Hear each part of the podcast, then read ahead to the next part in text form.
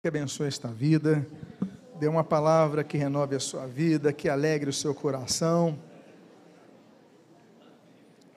E o título da mensagem de hoje se denomina Eber no Carvalho de Zaananim, as seis atitudes esperadas no serviço ministerial. Eu convido a que você abra a sua Bíblia. Eu vou pedir ajuda aos irmãos porque não está funcionando aqui, no livro dos Juízes, capítulo de número 4. E aqueles que puderem se colocar de pé, eu convido que assim procedam para a leitura, já está funcionando aqui. Do versículo de número 11. Juízes, capítulo 4, versículo de número 11. E assim registra o autor sagrado. Ora, Éber, Queneu, se tinha apartado dos queneus, dos filhos de Obabe, sogro de Moisés, e havia armado as suas tendas até o carvalho de Zaananim, que está junto a Quedes. Oremos. Pai amado, Deus bendito, lemos a tua santa e preciosa palavra e pedimos, Deus, fala conosco nesta noite fortalece nossa vida, renova a nossa fé e fala conosco que desejamos te servir com excelência. O que nós pedimos, nós fazemos agradecidos em nome de Jesus. Amém. E amém. Os irmãos, por favor, podem tomar os seus assentos. Israel vivia uma opressão de 20 anos pelo rei Jabim, rei dos cananeus. E essa opressão, ela foi tamanha que o povo foi sofrendo, e à medida que passa-se o tempo, passa-se uma geração que vai se acostumando, vai aceitando, vai percebendo que não há mais solução, mas depois de 20 anos começa a surgir uma nova geração. Aqueles que eram crianças, eles já têm uma idade para entender, nós podemos nos libertar dessa opressão. E aí o povo clama a Deus. E Deus então levanta uma mulher chamada Débora. E Débora então chama Baraque e fala: Olha, levanta dez mil homens de duas tribos, Naftali e Zebulon. Levanta esses homens, porque esse período vai acabar, esse período do domínio opressivo de Jabim vai acabar. Dentre essas duas tribos, dos quais foram selecionados 10 mil homens, eu quero falar de apenas um deles. Eu quero, na verdade, falar apenas de Eber, mas eu quero falar apenas desse versículo. E pretendo não sair desse texto no decorrer desta mensagem. Porque esse texto nos apresenta parâmetros para servirmos a Deus. O que Deus espera de nós no seu serviço. E a primeira coisa que nós aprendemos está no início desse versículo, de número 11. Ora, Eber.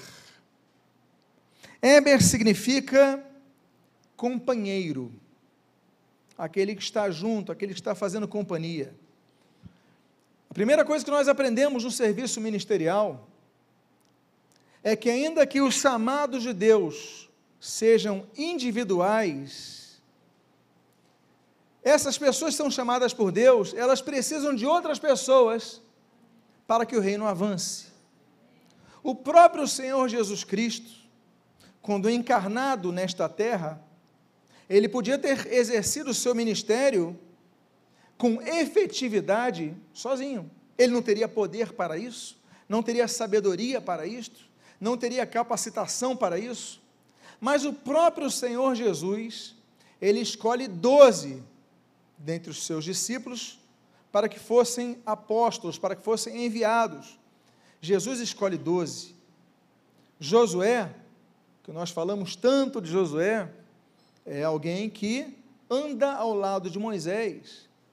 Moisés, quando é chamado para ir na presença de Faraó, Êxodo capítulo 3, Moisés, ele vai com Arão, nós vemos as viagens missionárias de Paulo, ora com Barnabé, ora com Silas e tantos outros que acompanham. E o Senhor Jesus, ele mesmo deu a instrução: olha, vocês vão de dois em dois. Ainda que o chamado seja individual, nós precisamos de outras pessoas para fazer a obra de Deus. Deus então começa a nos ensinar algumas questões. A primeira delas é que nós não podemos nos orgulhar de nossos feitos ministeriais, porque não fomos nós que fizemos, foi Deus que fez. E em segundo lugar, além disso, não apenas Deus fez, mas não fez tão somente através de nós, mas levantou pessoas para estarem do nosso lado. A primeira coisa que nós devemos extrair, Éber, companheiro, é que nós precisamos de companheiros, precisamos de companhia, precisamos de pessoas para nos ajudarem.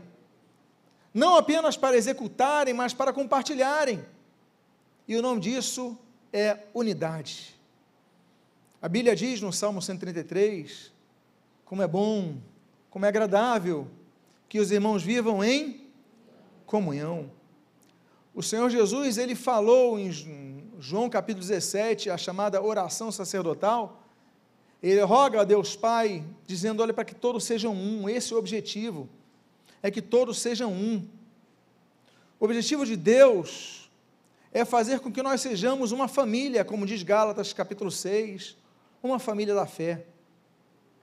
Porque, meus amados, a Bíblia vai falar que nós precisamos uns dos outros. Romanos capítulo número 12, a Bíblia diz que nós somos membros uns dos, dos outros. Somos membros de um só corpo. Aliás, essa, essa é, uma, é uma figura que o apóstolo Paulo usa várias vezes. Que somos membros uns dos outros. Um é dedo, o outro é a mão. O outro é o antebraço, o outro é o braço. E o dedo só consegue trabalhar sozinho se tiver inserido na mão, senão ele não tem utilidade. E mais, um dedo sozinho não consegue fazer muita coisa. Porque para você agarrar alguma coisa, você precisa de outros dedos, não é isso? Você precisa de mais dedos para conseguir segurar alguma coisa na mão. Ou seja, o apóstolo Paulo trabalha essa figura dizendo que nós dependemos uns dos outros. Pastores precisam de ajuda. Pastores, pregadores, evangelistas, todos precisam do envolvimento de todos. Até porque a Bíblia diz a Bíblia menciona através da primeira carta de Pedro que Deus vai distribuir dons a cada um de maneira diferente. 1 Pedro 4,10. Um vai receber um dom, o outro vai receber outro. O fato é que o apóstolo Paulo diz em 1 Coríntios, capítulo 1, que o segredo é aquele: termos a mesma mentalidade, a mesma forma de pensar, estarmos pensando de forma unida, porque também não adianta nós, nós temos, ele fala assim, a mesma disposição mental e o mesmo parecer. Porque também não adianta termos um grupo de pessoas que dizem estou contigo, e na hora do trabalho cada um diz eu vou fazer isso, eu vou fazer aquilo, eu vou para aquele lado, eu vou para outro. Então, união não é o, o agrupamento físico de pessoas, mas é dentre aqueles que estão andando em conjunto, eles avançam numa mesma direção, com o mesmo pensamento, com o mesmo objetivo. Isso, o nome disso é submissão, o nome disso é humildade, o nome disso é renúncia. Quando nós renunciamos algumas coisas para andarmos em comunhão, e aí a Bíblia vai nos mostrando. E nós devemos então andar assim, como a Bíblia ensina, em 2 Coríntios capítulo 13, não mais como peregrinos ou estrangeiros, mas como família de Deus. E aí há o crescimento. Crescimento este que é profetizado ali em Efésios capítulo 4, quando cada uma das partes ela vai fazendo o seu papel. O braço faz seu papel, o antebraço faz seu papel, o dedo faz seu papel, o outro dedo faz seu papel, cada parte faz a sua parte. Então, juntas, juntas elas vão promovendo o seu crescimento e edificação em amor. O segredo do serviço, então, é a abnegação, não é apenas a presença, é dizer, não, eu estou contigo, vamos nessa, vamos nessa direção. E aí nós caminhamos e nós, juntos, somos mais fortes.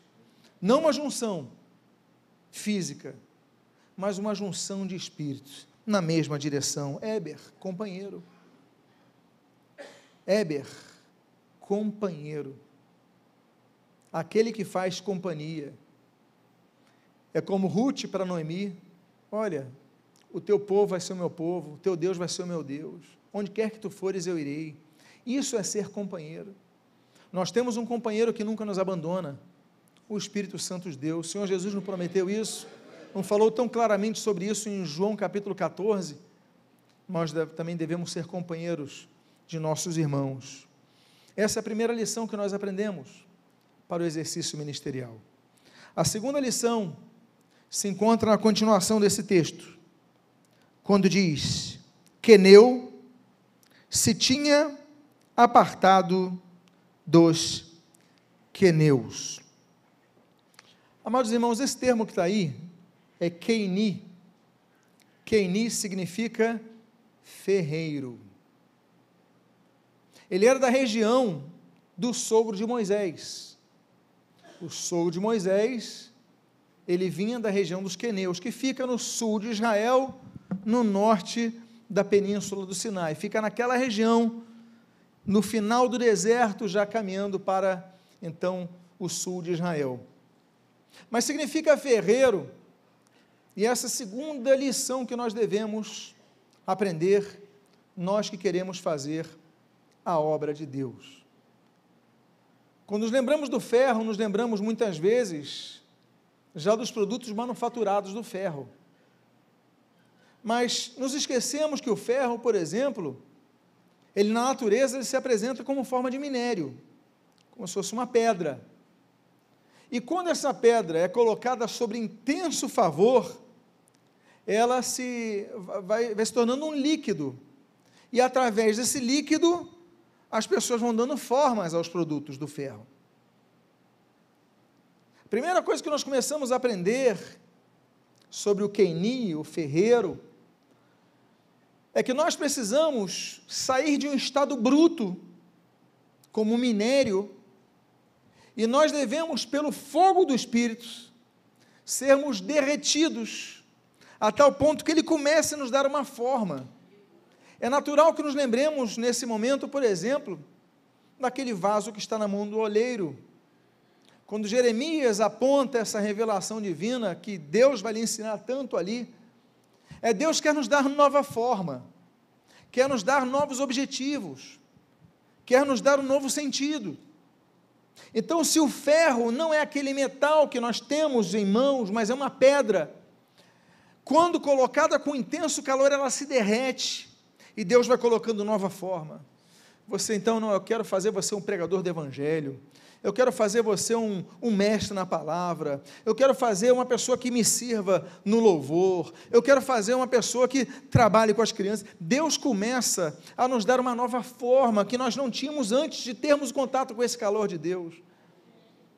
Outra coisa que nós nos esquecemos sobre o ferro é que a maioria dos seres vivos, eles têm ferro em sua composição, nós temos ferro em nossa composição.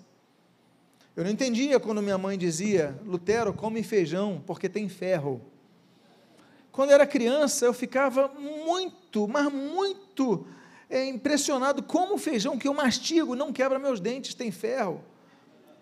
Eu acho que foi a única vez da minha infância que eu duvidei de minha mãe que estava falando verdade. Eu acho que foi a única vez que eu falei assim: não, minha mãe está, não sabe da verdade. Como é que o feijão que eu esmago tem ferro? Até que um dia teve caldo de feijão, toma que tem ferro. Ah, eu que eu não acredito mesmo, ainda mais o caldo. Mas nós temos ferro em nossa composição. E os alimentos que nós comemos, alguns deles têm ferro, e nós vamos então nutrindo-nos com essa necessidade que nós temos de ferro. Por quê? Porque se não tivermos ferro no nosso, nosso, nosso corpo, nós começamos a ficar anêmicos. O ferro ele chega ao nosso corpo, vai sendo absorvido pela alimentação.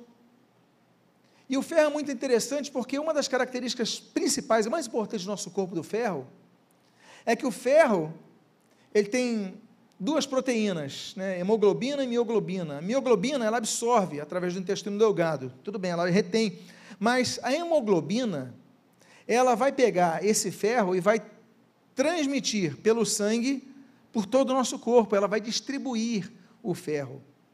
A hemoglobina, por que, que é importante? Porque ela transmite junto com o ferro o quê? Oxigênio. Nós precisamos estar oxigenados. Se não tivermos ferro, a gente vai ficando anêmico, anêmico, a gente vai se esquecendo das coisas, não é verdade? Quem já teve anemia aqui, você fica mais, não presta mais atenção, fica mais sonolento. Por quê? Porque falta chegar oxigênio no seu cérebro. Então você não, então pessoas que têm uma, uma carência na infância, por exemplo, de comerem alimentos com base em ferro, elas podem ter um futuro prejudicado em relação à sua atenção, à sua memorização. Quando nós damos aula, eu sempre percebo em alguns casos, alguns alunos, o seguinte: é possível que essa pessoa tenha tido carência na sua infância em relação à absorção de ferro. Por quê? Porque o seu cérebro já foi formado e. Então nós precisamos disso. Hemoglo... Aliás, a hemoglobina transmite o ferro, é por isso que nosso sangue é vermelho por causa do ferro. Mas o que nós começamos a aprender é que ferro em, em deficiência são duas, dois tipos de prejuízos que o ferro pode causar. O ferro que causa saúde no corpo pode causar dois prejuízos. Um é o excesso de ferro, que envenena o corpo. Ok? É hemocromatose, que eles chamam. E o outro é a ausência de ferro, que nos prejudica, que é a anemia. Nós precisamos nos fortalecer com a palavra. Nós precisamos praticar a palavra. Nós que somos moldados por Deus, precisamos então exercer nossos dons. Mas temos que ter dois cuidados. Um deles é um zelo que se torna excessivo e se torna, muitas vezes, você fica mais zeloso pela religião do que pelo espírito da palavra e você se torna um neofariseu. Porque os fariseus eles tinham conhecimento da palavra. Mas Jesus falou: "Olha, a letra mata. É o espírito que vivifica. Ah, mas a pessoa vai morrer por causa do sábado? Não, porque peraí, nós não podemos ter o ferro excessivo, porque isso envenena o corpo, hemocromatose. E a pessoa pode até morrer por causa disso, e muitos morrem quando seus chamados ministeriais, que devia ser pautado no amor a Deus, pela Sua palavra, pela missão que nos dá, se torna apenas uma desculpa da religião, que querem pôr correntes sobre as vidas das pessoas, pastores que querem mandar e só mandar e tratar as pessoas como escravas. Aí nós temos excesso de ferro. E por outro lado, o perigo da ausência do ferro, a anemia. Que aí você vai ficando sem oxigênio no seu cérebro sem oxigênio no seu corpo, vai ficando fraco, vai perdendo memória, vai perdendo atenção. E pessoas também morrem por causa disso, porque não tem ferro suficiente. Nós devemos ser Keini, Keneus, pessoas que lidam com ferro, pessoas que modelam ferro, e por Deus, como ferro, são modelados. Mas devemos sempre trabalhar no equilíbrio que Deus espera de nós. Esse homem, Éber, era um homem de ferro, era um homem queneu, era um homem que foi separado por Deus para ser moldado, e assim nós queremos. Que Deus me use, que Deus te use, que Deus o use, que Deus a use, que Deus use a cada um de vocês, para que Ele possa colocar você como um ferro, forte, mas que você não possa usar isso para destruir vidas, por imposições que são meramente humanas, mas que você possa ter o equilíbrio, nem uma tolerância extrema, porque tem aquele que não tem a palavra, não se nutre na palavra e vai aceitando qualquer coisa, e o pecado entrando na igreja, não. Mas ao mesmo tempo não pode ser aquela pessoa inflexível. Lembre-se, quando no calor o ferro se torna maleável. Quando estamos diante do calor do Espírito de Deus, devemos estar sensíveis à voz de Deus.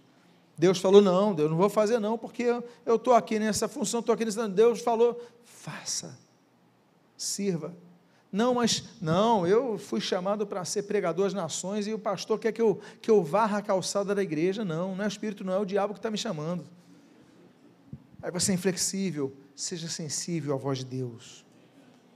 A terceira lição que nós aprendemos está na continuação desse versículo, quando a Bíblia diz: dos filhos de Obabe, sogro de Moisés, dos filhos de Obabe, sogro de Moisés. Robabe significa estimados uma pessoa querida. Olha que nome bonito que o pai dá a este a esta pessoa, Robabe, querido, estimado. Não é bonito? Na igreja nós desenvolvemos relacionamentos que nos trazem o vínculo da estima, que geram amizade. Aliás, Robabe é parecido com Habib, que significa amigo. Robabe estimado, Habib amigo. Mas ali você desenvolve amizades, relacionamentos. Mas existem momentos em nossa vida, daqueles que querem servir a Deus, que Deus exige de nós que nós saiamos de nosso conforto, daquela comunhão agradável, e possamos obedecê-lo na sua seara. Por exemplo, chamado missionário.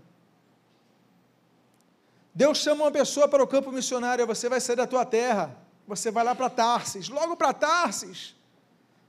Você vai para o interior de Minas Gerais, você vai para o, os rincões do Rio Grande do Sul, você vai para o meio da Amazônia, você vai para a África, você pregou o evangelho em outro local.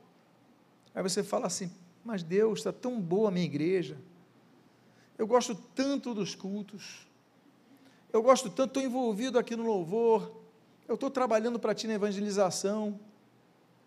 Mas quando Deus nos manda sairmos de um lugar, muitas vezes o nosso maior desafio não é enfrentar o diabo, mas enfrentar a nossa própria vontade. Por isso que evangelho significa renúncia. Devemos aprender a renunciar à nossa própria vontade para seguir a Deus. A Bíblia diz, por exemplo, em Gênesis, capítulo 12, Deus fala para Abraão: Abraão, sai da tua terra e da tua parentela, da tua família, do meio que você está. E Abraão, que é o pai da fé, ele vai e obedece. Ele teve que sair do seu conforto para obedecer aos chamados de Deus. No capítulo, capítulo seguinte, capítulo 13 de Gênesis, nós temos um outro caso Ló. Deus fala assim: Ló, sai de Sodoma. E Ló, então, ele tem dificuldade de sair. Olha os dois modelos de uma mesma família. Abraão sai, obedece. Ló não sai. Falou: vou trazer juízo nessa cidade. E aí nós temos aquele embate, aquela dificuldade da saída, e por fim, quando sai, ainda tem aquela questão da esposa de Ló, que olha para trás tendo desejo de não sair. Conflitos de pessoas que Deus chama a trabalhar na obra. Quando Deus nos chama a trabalhar na obra, nós devemos apenas dizer: Eis-me aqui, envia-me a mim. Como disse Isaías, fala que o teu servo ouve, como diz Samuel. Que o nosso desejo seja aquele desejo que o Senhor Jesus nos ensina em João capítulo número 4, versículo 24. Que Jesus, nesse capítulo, ele vai falar sobre a vontade de Deus. Ele fala assim: Pois o meu alimento é fazer a vontade de meu Pai, isso que é o meu alimento. Deus muitas vezes manda nós sairmos. 1 Reis, capítulo número 19. Elias só ouve a voz de Deus quando sai da caverna. Segundo Reis, capítulo 2, foi necessário Eliseu sair da sua casa para Deus falar.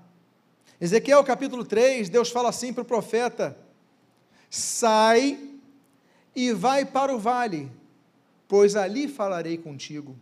Deus podia falar com ele na montanha, Deus podia falar com ele na cidade dele, mas ele falou: Você vai para o vale, porque é ali que eu quero falar contigo. Muitas vezes Deus não quer falar contigo dentro da caverna, como no caso de Elias, ali em 1 Reis 19. Deus quer falar contigo saindo de uma zona de conforto. Há pessoas que só ouvem a voz de Deus quando saem da zona de conforto, quando vão para o vale, quando vão para a prova, quando está tudo bem, não ouvem a voz de Deus. Aí Deus fala, como falou para Ezequiel: sai, vai, que eu vou falar contigo, mas não vale. Eu vou falar contigo na dificuldade. Eu vou falar contigo, e ali quando você sai, você começa a ver coisas que você nunca viu. Você começa a entender o que Deus quer fazer contigo na sua obra. E muitas vezes estamos servindo a Deus, não como nós queremos, onde nós queremos, mas é ali que Deus quer nos ensinar, nos moldar, nos levantar, nos usar. Isso de fazer a vontade de Deus, o próprio Senhor Jesus. No início, Jesus fala duas vezes a mesma frase, uma no início e uma no fim do ministério dele. Seja feita a tua vontade. A primeira em Mateus capítulo 6, quando ele nos ensina a chamada oração do Pai Nosso. É, Pai Nosso que estás no céu. E ele fala assim: seja feita a tua vontade, assim na terra como é no céu. E ele ensina isso no início do ministério. No final do ministério ele vive isso. E lá no jardim de Getsemane, eu falei de Mateus 6, agora eu vou falar Mateus 26. Ele fala assim: Mas seja feita a tua vontade. Ele tinha perdido para apartar aquele cálice dele, apartar aquele cálice dele, mas ele fala: Seja feita a tua vontade. O que ele ensinou, ele exerceu. Por isso que nós devemos estar sempre atentos, estimados, convívio bom, mas qual é a missão que Deus me deu? É sair de casa mais cedo para fazer a obra? É ir fazer a obra depois de um dia cansado? Mas essa é a vontade de Deus? Que seja feita a sua vontade. Outra lição que nós aprendemos com este homem. A Bíblia diz: E havia armado as suas tendas e havia armado as suas tendas. Eu faço uma pergunta. Nesse texto, nós estamos falando de uma pessoa ou de várias pessoas? Uma pessoa. Qual é o nome dele? Éber. Estamos falando de Éber. Mas Éber, quando vai cumprir a vontade de Deus, a Bíblia diz que ele não armou a sua tenda. Diz que ele armou as suas tendas. Plural. Levar tenda é complicado. Levantar uma tenda é. Hoje em dia, você compra barracas de camping que você leva praticamente numa maleta. É tudo fácil, a montagem é fácil. Naquela época não era tanto assim, não. Mas ele está levando mais que, que nós começamos a aprender com isso? Se ele vai para fazer a vontade de Deus, a obra de Deus, ele vai visando alcançar mais vidas. Nós aprendemos que a nossa visão tem que ser ganhar vidas, porque Deus sempre espera de nós a multiplicação. Deus espera de nós a frutificação, senão Ele não falaria para pregar o Evangelho a toda a criatura, mas apenas algumas. Senão ele não falaria, a Bíblia não citaria em Atos 1:8 os confins da terra. Ficaria na Judéia, ficaria em Jerusalém, na Judéia, talvez até em Samaria, o máximo, a vizinhança, mas ele fala confins da terra. Ele não falou fazer discípulos em todas as nações. O Senhor Jesus, ele visa fazer com cada um dos seus discípulos um multiplicador do Evangelho. Fazer, levar tendas e não apenas levar uma tenda, é eu pensar em outras pessoas que vão ficar ali. Isso é igreja. Igreja não está no singular, o termo grego é um termo muito interessante que aponta uma assembleia, uma congregação, um grupo de pessoas que são chamadas por uma tarefa, uma missão. Ele havia armado tendas. Deus espera que nós multipliquemos mas como multiplicar? Três parábolas falam sobre isso. Marcos capítulo número 4, a parábola da semente, nos ensina que a frutificação ela demora um tempo. É a primeira coisa que nós aprendemos. A frutificação demora um tempo, você não semeia e coloca naquela terra e no dia seguinte já colhe frutos. Já acontece isso? Não acontece assim. O Senhor Jesus, então, ele fala ali sobre essa parábola da semente. No Evangelho de Lucas, aí no capítulo 8, nós temos outra parábola. É a parábola do semeador. Não, mais a parábola da semente, mas agora do semeador. Ele fala daquela semente que cresce entre espinhos. E que são as, as aponta o mundo, as chamadas do mundo, as provocativas do mundo, os convites do mundo, os prazeres do mundo, os desejos do mundo, e você então permite com que a sua semente cresça no meio de espinhos, e aí os espinhos vão lá e sufocam e acabam com aquela boa semente. Outra coisa que nós devemos aprender nessa aplicação desta parábola é sobre isso. Os frutos às vezes demoram mais do que outros. Há frutos são mais rápidos, mas sempre demoram um tempo para surgirem. Mas ainda que a árvore comece a crescer, seremos muitas vezes tentados pelas ações, pelas preocupações desse mundo, e aí sufocamos a promessa. Não faça isso. Há uma terceira parábola que fala a respeito disso, que o Senhor Jesus usa ali em Lucas capítulo 13, que é a parábola daquela figueira estéril. Não confunda que Marcos 11, quando Jesus amaldiçoou aquela figueira estéril. Estou falando da parábola da figueira estéril de Lucas 13. E ele fala exatamente isso: que aquela árvore, se não der fruto, olha, você tem que cortar aquele, aquela árvore, aquela estrutura toda. Não serve. Nós devemos dar frutos. Ainda que seja difícil, ainda que demore, não podemos nos conformar em não frutificarmos. O problema de muitos ministérios é que ministros eles se conformam com a não frutificação pelo fato de terem um título. Não, eu já sou pastor, vou descansar, não vou visar o crescimento, não vou visar, não, já tenho o título e pronto. Não, já sou diácono, já, já sou. Você não, não, nós devemos procurar, Mateus 25, de 14 em diante. Nós devemos frutificar. Deus nos confiou um talento, não é para enterrarmos, é para multiplicarmos em dois. Se deu dois, são quatro, se deu cinco, são dez. E o que deu mais frutos, Deus ainda dá o outro, tira do outro para lhe dar.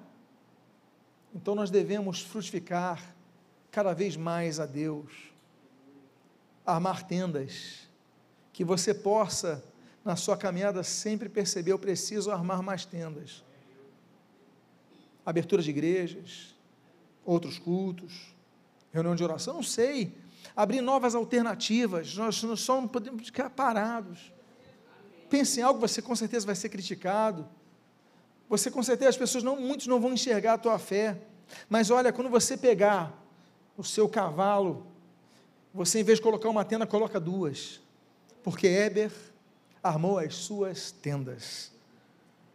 Uma outra lição que nós aprendemos, e essa é a penúltima lição, é a que você está lendo aí, na continuação desse versículo 11, do qual não saímos. Até ao carvalho de Zaananim. Até ao carvalho de Zaananim.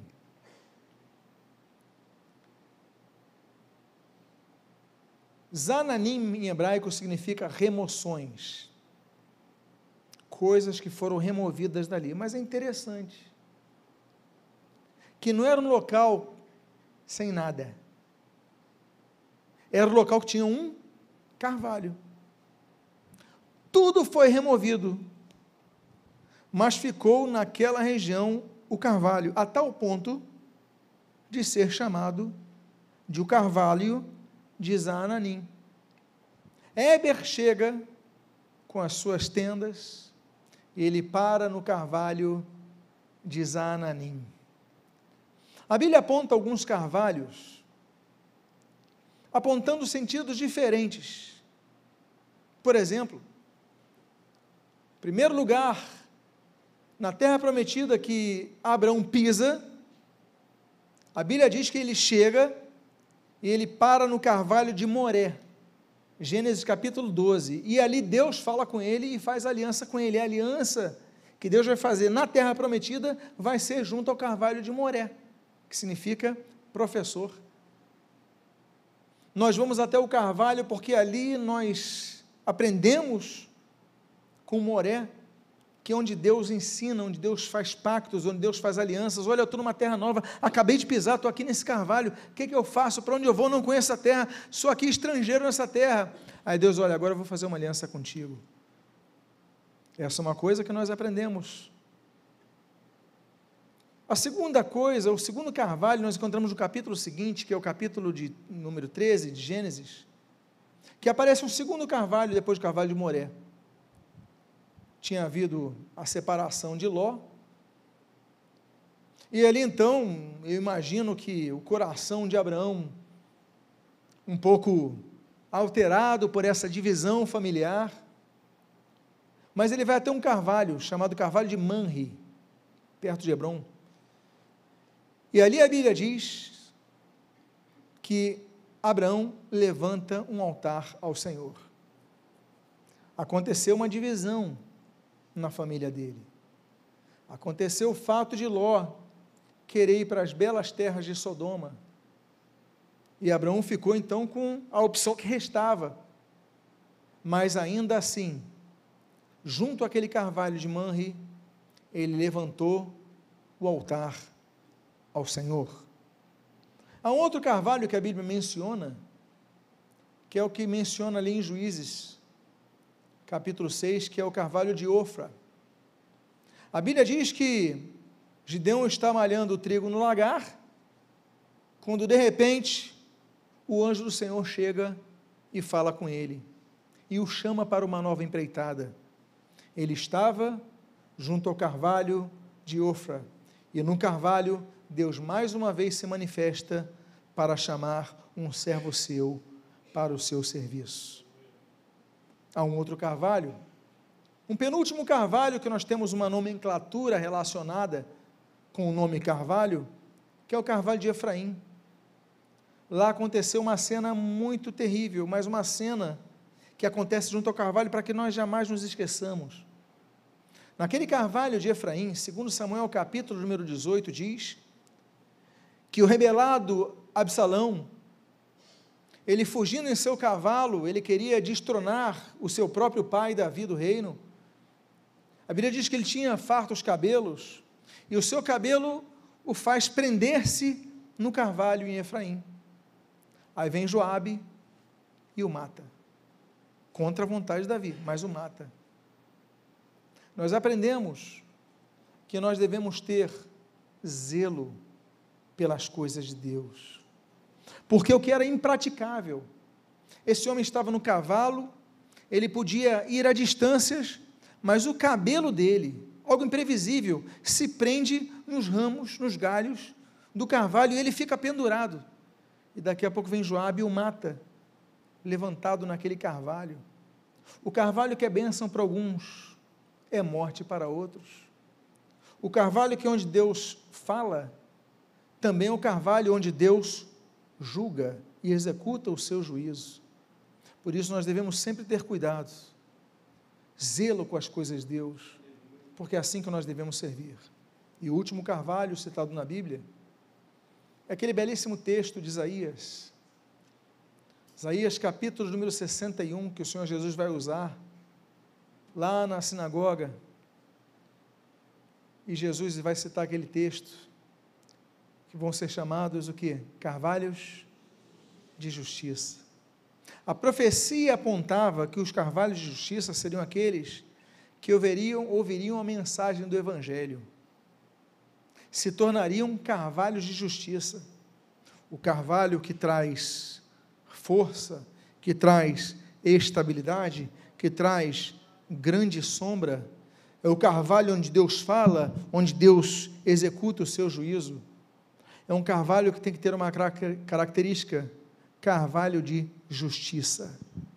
Por isso, que na única menção da palavra fé no Antigo Testamento, 231 menções da palavra fé, mas a única no Antigo Testamento está em Abacuque 2,4, que é repetida, replicada três vezes no Novo Testamento. E ali diz: o justo viverá pela sua fé. Sadak.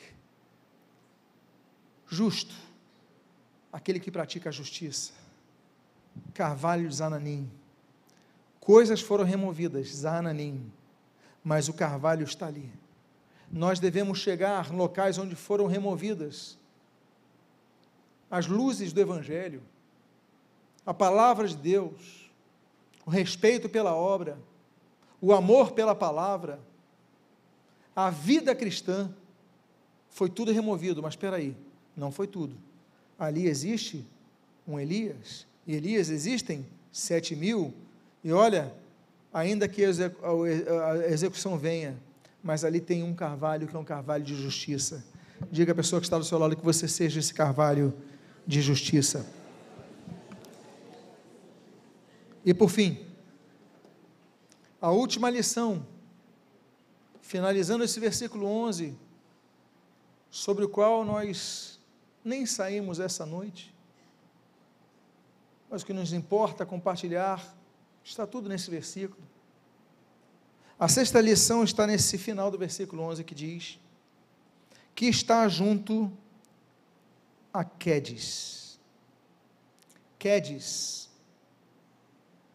Kadosh significa santo, Quedes significa lugar santo. Por fim, a última coisa que nós devemos nos lembrar é que onde nós pisarmos a planta de nossos pés, ali será lugar santo.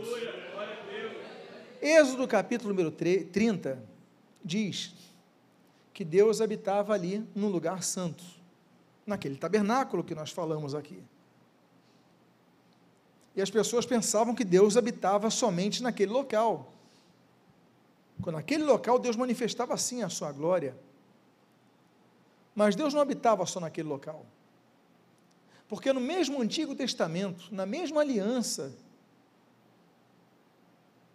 pré-graça, Deus fala em Isaías capítulo 57, olha, eu habito no alto monte santo, e também no espírito quebrantados e contritos, ali eu habito.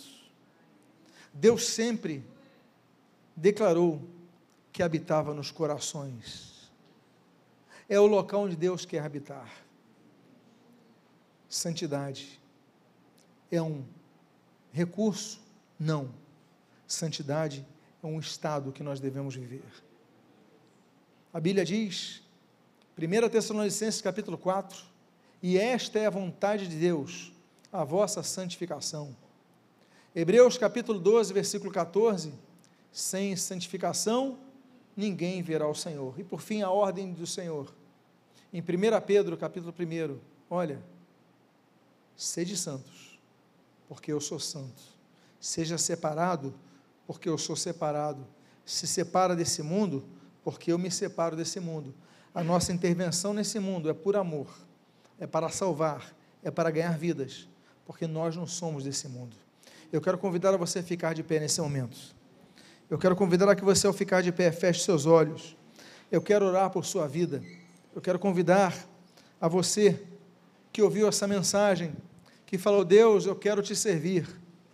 Eu quero te servir, Deus, com meu coração. Eu quero te servir, Deus, com, com não apenas com meus braços, meu desejo, mas quero te, te servir dessa forma completa, que aqui é exposto, que é exposta nesse versículo número 11 que você comece a orar agora pedindo a Deus que abençoe a sua vida, te fortaleça.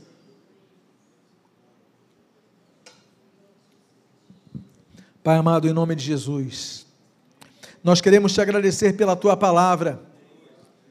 A vida de Éber, que para muitos foi apenas o marido da grande heroína de Israel, chamado Jael, que matou Cícera.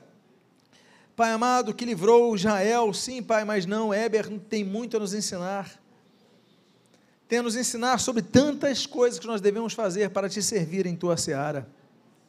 Pedimos, Pai, abençoa-nos, usa-nos, fortalece-nos, e que possamos te servir de maneira, Senhor, amplificada. Tu possas olhar a nós e nos usares de maneira plena, como tu queres usar, Pai. Abençoa-nos nosso serviço ministerial, abençoa as igrejas onde nós servimos. Deus, que sejamos mais frutíferos, visionários, trabalhadores, inconformados com este século, Pai amado, e que tu venhas a nos usar de maneira grandiosa, Pai. Abençoa as nossas vidas, abençoa o nosso ministério, abençoa o corpo pastoral desta igreja, o corpo episcopal da denominação, os diáconos, professores de escola dominical, operadores de som, berçaristas, evangelistas, introdutores, enfim, Deus abençoa cada servo teu. E que nessa passagem de Éber nós possamos extrair, Pai, todos esses ensinamentos e não apenas nos cientificarmos deles, mas podermos aplicar eles em nossas vidas. São as tuas bênçãos que nós jogamos e nós te agradecemos em nome de Jesus. Amém e amém. Diga à pessoa que está do seu lado, seja como Éber. Deus te abençoe. Diga à pessoa que está do seu lado.